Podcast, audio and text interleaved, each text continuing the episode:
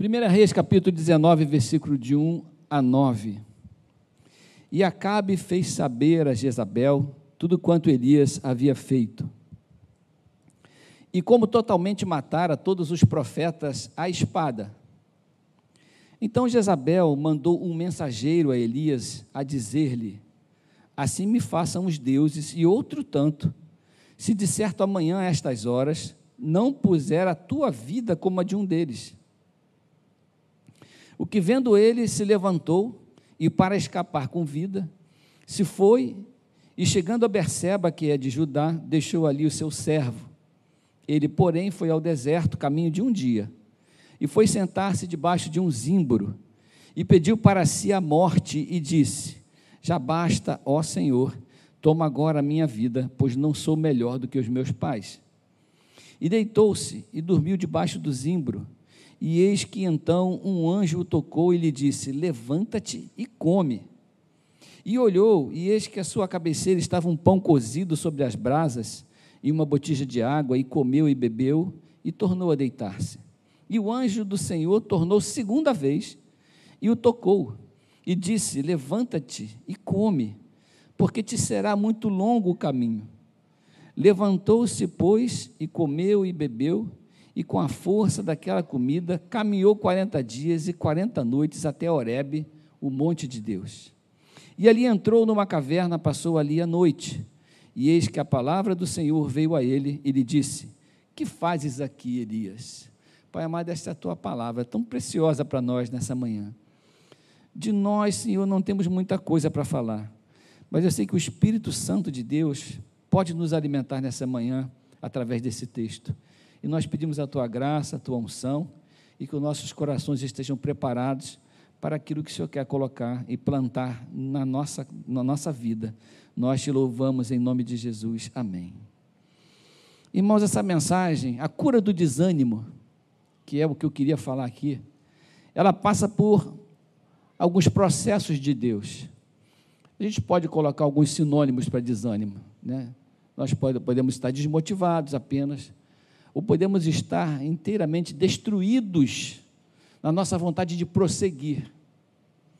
Dependendo daquilo que tem nos acometido, e a vida não, não promete que tudo vai, vai, vai ser mar de rosas, mas dependendo da vida, do, do, do tempo em que cada um está vivendo, é normal e é humano que a gente sinta desânimo, e nós já fizemos essa oração aqui. Nós já intercedemos ao Senhor por todos aqueles que têm sentido algum impedimento na sua vida que tem causado desânimo. Alguma coisa que é, é dolorida ou para o corpo ou para a alma, que tira a esperança, que diminui a expectativa de vitória, que afasta aquele prognóstico bom que a gente faz da própria vida e que coloca alguma, alguma, alguma nebulosidade no nosso futuro, que coloca a nossa caminhada em direção a um, a um desconhecido tenebroso, que a gente fica de cair, nossa, nossa vida e o nosso coração fica descaído diante daquilo que tem nos acontecido. Então, o desânimo é normal no ser humano, como foi normal aqui para Elias nesse texto. E Elias foi ameaçado por Jezabel porque ele tinha recebido do Senhor a vitória numa batalha que ele tinha empreitado em nome do Senhor contra os, os profetas de Baal. Veja que ele não está vindo de uma derrota, ele está vindo de uma vitória. Mas o nosso corpo físico, esse corpo que você mora dentro dele aí, tem alguns limites. E a, as lutas da vida vão nos cansando, vão trazendo é, dificuldades no prosseguimento da nossa caminhada. A gente vai andando e vai sentindo o peso das batalhas lutadas, mesmo que vencidas. Nós vamos carregando essas dificuldades, nós vamos encontrando esse, esse, esse caminho não tão aplanado, mas às vezes com algum, alguma dificuldade. Né? É aquela rampinha de subida que, caramba, eu estou cansado, eu estou desanimado. E Elias se olhou para essa nova ameaça, que não era uma ameaça grande, mas essa, essa gota d'água, essa azeitoninha na empada dele, essa coisinha a mais que veio, destruiu o seu ânimo. Ele deve ter pensado no seu coração: ah, eu não aguento mais continuar nessas batalhas. Eu estou vendo que a minha vida vai ser sempre assim. confessionário está aberto. Alguém já pensou assim? Ah, ah, minha vida vai ser sempre assim, esse negócio não acaba. Algumas pessoas, né? No, no, no momento que, que passaram, pensaram assim: ah, esse negócio nunca vai melhorar. Essa situação que eu estou vivendo nunca vai acabar. E ele falou: eu não aguento mais, eu desânimo, eu, eu vou pedir a Deus que define a minha vida. Por quê? Porque eu estou sentindo que não existe nada para frente a não ser luta. Estou sentindo que não existe nada na minha caminhada a não ser dificuldade. Eu já tive vitórias, Deus é comigo, mas é, a questão dele não era o medo da derrota, a questão dele é o cansaço da luta. Não é verdade? É o cansaço da luta. A gente luta, a gente luta com família, a gente luta com filho, a gente luta com casamento, a gente luta com trabalho, a gente luta com despesa, luta com a vida financeira, não é verdade? A gente luta com aquela coisa do cartão de crédito, com aquela coisa que não acaba, dívida de banco, um negócio que não acaba nunca. E a gente vai empurrando e o desânimo vai acontecendo na nossa vida. Desânimo. E é, o desânimo é a doença mais mortal que tem porque ela exacerba todas as outras, ela aumenta o potencial de todas as outras. E por que será que o desânimo é uma doença tão terrível? Por três motivos. Por, primeiro, que ele é universal, acontece com todo mundo, todo mundo, em algum, algum tempo, é tomado pelo desânimo. Segundo, porque ela é recorrente. Você melhora, daqui a pouco está desanimado de novo. E terceiro, porque ela é contagiosa e ela pode contagiar aqueles que estão perto de nós. Quando a gente está desanimado, a gente consegue passar para as pessoas desânimo também. O contrário também é verdadeiro. Quando você está animado, revigorado, você consegue revigorar outros. Por isso que é tão importante a nossa postura diante das dificuldades, que a nossa postura vai determinar a nossa caminhada, o nosso sucesso, como a gente enxerga a vida e vai determinar também como as pessoas que a gente ama, a partir da nossa postura, também vão lidar com as suas lutas e as suas dificuldades a nossa postura, a maneira como a gente encara todas essas coisas. E o que fazer para superar isso? Deus criou aqui, rapidamente, dois processos para restauração de Elias. Para restauração, não da sua força, mas do seu ânimo. Para que ele pudesse continuar na sua caminhada. Deus trabalhou de duas formas, acho interessante. Primeira coisa, Deus deu a Elias alimento e descanso alimento. Deus tratou do seu corpo, porque o nosso corpo vai sentindo as dificuldades da vida. Eu vejo tantas pessoas que dão pouca atenção. Às vezes, quando a pessoa é muito espiritual, dá pouca atenção para o corpo. Né? Não é verdade? E às vezes, quando a pessoa é muito carnal, não dá atenção nenhuma para o espírito. E a gente precisa ter uma vida equilibrada nesse sentido.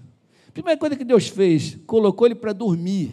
Você tem tido uma boa noite de sono? O confessionário está aberto. Quem aqui não está dormindo bem? Não está dormindo, não está dormindo bem. Está passando por dificuldade. Todo mundo fez assim, ó. Umas, umas 50 pessoas. Porque a gente não dorme bem, porque a nossa cabeça está lotada dos nossos problemas. Eu sou uma pessoa que somatizo tudo o que acontece na minha vida. Se eu receber um telefonema de noite com uma notícia preocupante, já era, não durmo mais. Aí a minha esposa fala: aproveita, faz a faxina, que amanhã de manhã você fica melhor para mim. Conselho que eu não gosto de receber, né? que aí você fica mais irritado e já fica duas noites sem dormir, uma por causa do problema, outra por causa dela. Mas a gente fica, eu fico, eu não durmo. Aquele negócio toma conta do meu ser, da minha vida, e aí você fica enfermo. Se eu perder uma noite de sono, não sei você, é a minha, meu organismo. Se eu perder uma noite de sono, eu durmo pouco. Eu durmo cinco horas por noite. É o meu normal, desde menino. Mas eu tenho que dormir 5. Se eu dormir 4 horas e 59 minutos, no outro dia eu estou doente.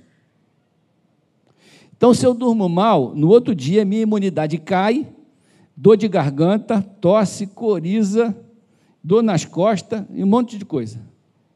Se eu durmo bem, no outro dia eu estou tranquilo. Eu tenho que dormir 5 horas. Então, nosso corpo precisa de descanso. Nós precisamos olhar para a nossa vida e considerar que tipo de tratamento nós estamos dando para o nosso corpo. Deus colocou Elias para dormir.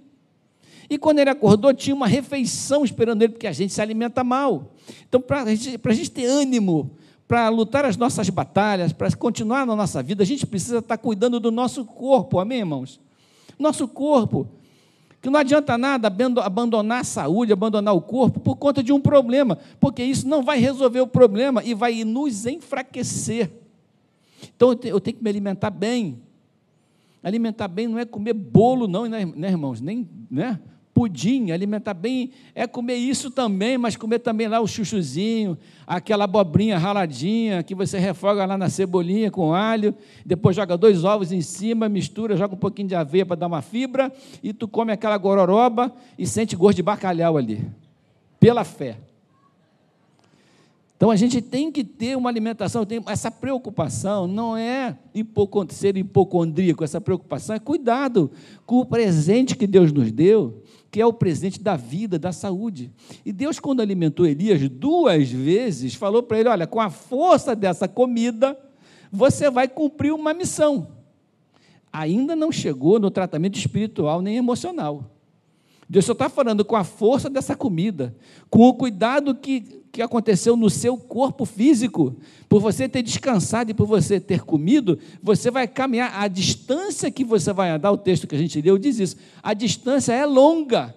Você precisa desse alimento, você precisa do alimento físico, você precisa da família, você precisa do trabalho, você precisa das coisas, das circunstâncias dessa vida que te envolve, você precisa se sentir fortalecido para caminhar a sua, a sua vida, viver a sua, a sua vida e vencer as suas batalhas. Amém? Não é isso? Não é verdade?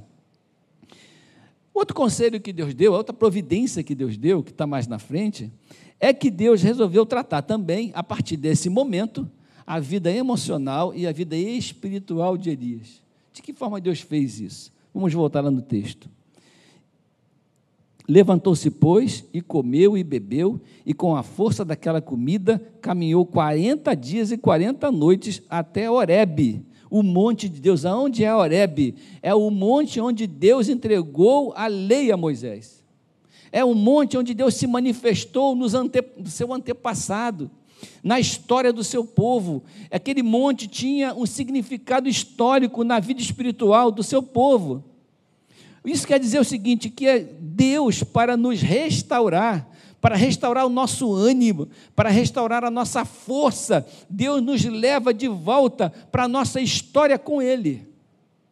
Deus nos leva de volta para onde estão os nossos marcos com Deus porque na caminhada para aquele monte, ele teve contato com algumas rochas, com algumas cavernas, com algumas pedras, com alguns lugares, com alguns arbustos que fizeram parte e que ele pôde contemplar e falou que nesse lugar Deus me abençoou, nesse lugar Deus abençoou minha família. Esse tipo de lembrança reestrutura a nossa vida espiritual um determinado tempo, Deus abençoou, Deus nos, me, me, deu um casamento abençoado, Deus me, me curou. Eu vou voltando para trás na minha relação com Deus e vou voltando a ter contato com os marcos que marcaram a minha vida com Deus, e isso vai alimentando a minha alma e o meu espírito, amém? Então, são, são tratamentos diferentes que Deus dá. São providências diferentes que Deus toma que vai abençoar a nossa vida. O que, que eu preciso fazer? Eu preciso trazer à memória o quê? O que me traz esperança. Eu preciso voltar aos meus marcos. Eu preciso dar uns passos para trás. Foi o que aconteceu aqui. Ele voltou e começou a ter contato com a história do seu povo, com a relação do povo com Deus. Qual é a sua história com Deus? Aonde estão os seus marcos com Deus? Para onde você precisa correr para reanimar, reavivar, restaurar a sua relação com Deus, a sua confiança na vida e a sua confiança em você mesmo? A gente precisa voltar. De vez em quando eu e Débora a gente conversa sobre isso, sobre o nosso passado. Nesse episódio que a gente gravou do podcast, a gente fez uma review da nossa vida desde que a gente, desde, desde antes de se conhecer. Se você tiver oportunidade, assiste lá. É rápido, são duas horas e meia de podcast, você não vai nem perceber. Aí pode ver a prestação, tá bom? E a gente ficou falando sobre a nossa vida, porque quando a gente fala do nosso passado, quando a gente volta para a nossa história, quando a gente se lembra do que Deus fez, quando a gente dá a Deus a honra e a glória por aquilo que a gente viveu, a nossa fé é edificada, o nosso coração é restaurado, o nosso ânimo volta e a gente se sente revigorado para caminhar mais 40 dias e 40 noites. Até a gente se cansar de novo. E Deus traz a gente de volta. Deus nos alimenta. Vamos descansar. Vamos comer alguma coisa. Vamos tratar da saúde. Vamos tomar vitamina D misturada com K2 para não fazer mal. Vamos pegar um sol, vamos para a academia. Tá bom, mas vamos pensar na nossa vida, vamos, vamos ler a palavra de Deus, vamos olhar para a nossa, para a nossa vida em relação com Deus. Qual é a nossa relação com Deus, irmãos? A nossa relação com Deus não se resume ao dia de hoje, mas se resume à nossa história acumulada, e é isso que nos sustenta na nossa caminhada. Foi isso que sustentou Elias. E aí Deus perguntou, e ali entrou, versículo 9, numa caverna, passou ali a noite e eis que a palavra do Senhor veio a ele e ele disse: Está fazendo o que aqui na caverna? Já comeu? Já bebeu? Já restaurou a sua esperança? Agora vamos trabalhar, né, meu irmão? Vamos para a caminhada, vamos continuar a vida. A gente precisa olhar para frente. Olhar para trás é para pegar subsídios, olhar para trás é para se alimentar das experiências, olhar para trás é para aprender com os erros, olhar para trás não é para andar para trás, é só para pegar referências para caminhar para frente. Amém? Porque eu vou andar para frente sabendo que eu não vou cometer o mesmo erro do passado. Eu vou olhar para frente sabendo que o Deus que está andando comigo já me abençoou no passado. Ele já me ajudou na minha história. Eu, os marcos de Deus comigo foram relembrados, estão na minha mente. Eu queria sugerir você com a sua família, senta de vez em quando com a sua família. Vamos relembrar a nossa vida? Vamos relembrar onde a gente errou? Vamos relembrar onde a gente Agora,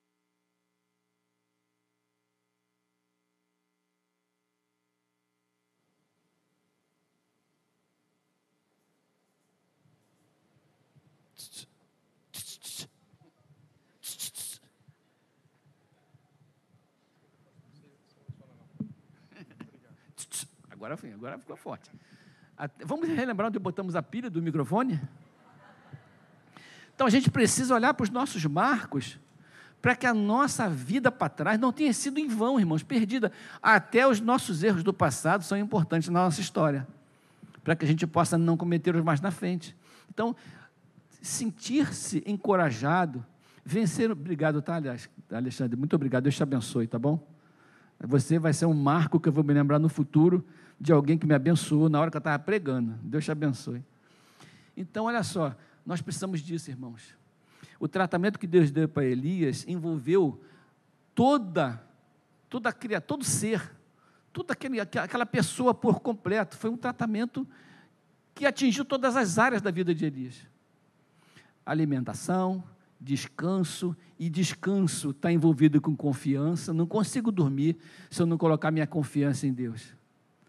Né? Não consigo dormir porque eu tenho uma dívida para pagar, mas Deus vai me abençoar, essa noite eu vou dormir. Eu, a, a gente precisa fazer esse exercício de fé. E também a gente precisa olhar para a nossa história, olhar para a nossa vida com Deus e ver que o Senhor, Ele está sempre conosco. Eu tenho certeza que se você reunir com a sua família e começar a contar a sua história, a gente tem o hábito de fazer isso, eu queria sugerir você isso, isso vai ser uma bênção. Porque os antigos passavam as suas histórias para as famílias de maneira oral, era a tradição oral. Hoje a gente não faz isso, nem escreve, que ninguém escreve um livro contando a sua vida para deixar para os seus filhos e para os seus netos. Mas a gente pode sentar com os nossos filhos e contar para eles a nossa história, aquilo que Deus fez na nossa vida, aonde nós tropeçamos, aonde nós erramos, aonde Deus nos restaurou. Isso vai ser, de uma, vai ser uma experiência abençoada. Aproveita o carnaval aí que você está em casa. Quem está em casa tem gente trabalhando, mas se você tiver tempo, faz esse tempo de recordação essa reunião de olhar para a sua história, esse momento de se restaurar e restaurar a sua energia e o seu coração. Eu tenho certeza que Deus tem uma linda caminhada, longa, cansativa, mas vitoriosa para você e para a sua família. Amém? Que Deus abençoe a sua família, que Deus restaure as suas forças, que Deus restaure a sua casa, que Deus restaure a esperança do seu coração, em nome do Senhor Jesus.